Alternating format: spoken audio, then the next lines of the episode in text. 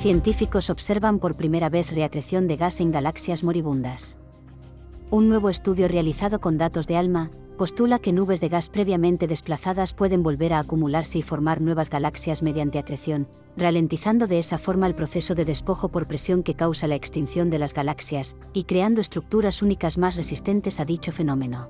Gran parte de los estudios anteriores sobre las galaxias sometidas a despojo por presión se centra en el material que pierden las galaxias. En este nuevo estudio, observamos nubes de gas que, en vez de ser expulsadas para siempre de la galaxia, se comportan como un boomerang y regresan a la fuente tras ser eyectadas. Relata William Kramer, astrónomo de la Universidad Estatal de Arizona, Estados Unidos, y autor principal del nuevo estudio. Al combinar datos de altísima definición obtenidos con ALMA y el telescopio Hubble, pudimos demostrar la existencia de este fenómeno. El despojo por presión se refiere a un proceso que desplaza el gas de una galaxia, y la despoja del material necesario para formar nuevas estrellas. Mientras las galaxias se desplazan a través de sus cúmulos, el gas caliente presente entre ellas conocido como medio intracúmulo, actúa como una fuerza eólica que expulsa el gas de las galaxias durante su desplazamiento.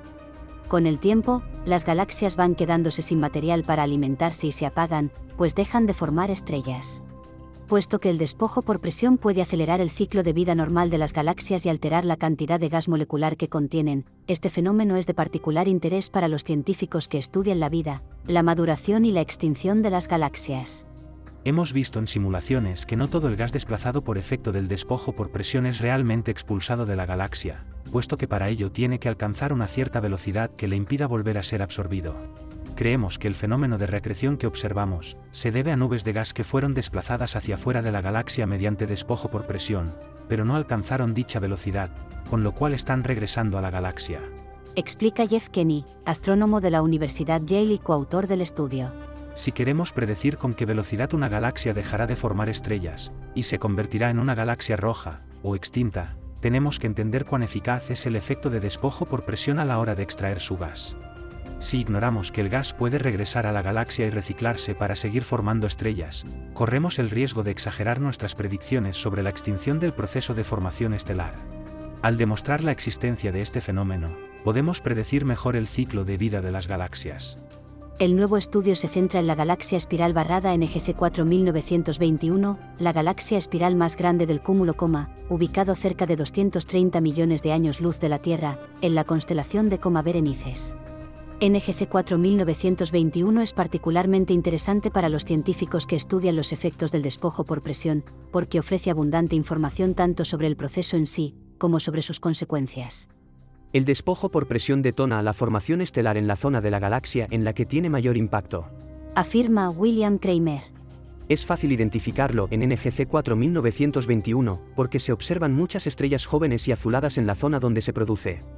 Jeff Kenny agrega que el despojo por presión en NGC 4921 ha generado una clara línea entre las zonas de la galaxia que todavía contienen polvo y las que carecen de ello. Hay una clara línea de polvo en la galaxia tras la cual prácticamente ya no se observa gas. Creemos que esa parte de la galaxia ha sido casi completamente limpiada, debido a un efecto de despojo por presión. Gracias al receptor de banda 6 de ALMA, los científicos pudieron resolver moléculas de monóxido de carbono, claves para poder ver tanto las áreas que carecen de gas, como aquellas donde se produce la reacreción. Sabemos que la mayor parte del gas molecular presente en las galaxias corresponde a hidrógeno, pero es muy difícil observar hidrógeno molecular directamente. Explica William Kramer. Lo que hacemos es basarnos en el monóxido de carbono para estudiar el gas molecular de las galaxias, porque es mucho más fácil de observar la posibilidad de observar mejor la galaxia hasta en sus zonas más tenues, reveló estructuras interesantes, surgidas probablemente del proceso de desplazamiento del gas, a cuyo efecto son inmunes. El despojo por presión parece formar estructuras únicas en las galaxias, o filamentos, que nos dan pistas sobre cómo la galaxia evoluciona al verse afectada por estos vientos. En el caso de NGC 4921, dichas estructuras son sorprendentemente similares a los famosos pilares de la creación, aunque son muchísimo más grandes señala William Kramer. Creemos que son sustentadas por campos magnéticos, que les impiden ser barridas junto con el resto del gas. Las observaciones revelaron que estas estructuras no son meros hilos de polvo y gas, sino que tienen masa, y no poca. Estos filamentos son más pesados y pegajosos, es decir, retienen el material con más fuerza que el resto del medio interestelar de la galaxia, y parecen estar conectados por esa gran línea de polvo tanto en términos espaciales como de velocidad. Afirma Jeff Kenny. Se asemejan más a la melaza que al humo.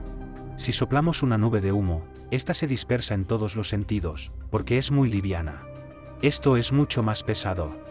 A pesar de constituir un importante hallazgo, los resultados del estudio son solo el punto de partida para William Kramer y Jeff Kenny, quienes examinaron apenas una pequeña parte de una galaxia. Para predecir la tasa de mortalidad de las galaxias y la tasa de natalidad de las estrellas, tenemos que entender cuánto del material que da origen a las estrellas, al ser sometido al despojo por presión, termina regresando y reciclándose, si es que lo hace. Explica William Kramer. Estas observaciones abarcan apenas un cuadrante de NGC 4921. Es probable que haya más gas volviendo a fluir hacia otros cuadrantes. Si bien hemos confirmado que parte del gas expulsado puede volver a fluir hacia la galaxia, se necesitan más observaciones para cuantificar ese flujo y calcular cuántas estrellas nuevas pueden formarse a continuación. Es un estudio fascinante, que demuestra la potencia de ALMA, y el beneficio de combinar sus observaciones con las de un telescopio que opera en otras longitudes de onda agrega Joseph Peste, programa oficial de la colaboración entre el Observatorio Radioastronómico Nacional y ALMA, en la Fundación Nacional para la Ciencia de Estados Unidos. El despojo por presión es un fenómeno importante para las galaxias que conforman cúmulos, y entender el proceso nos permite entender mejor la evolución y la naturaleza de las galaxias.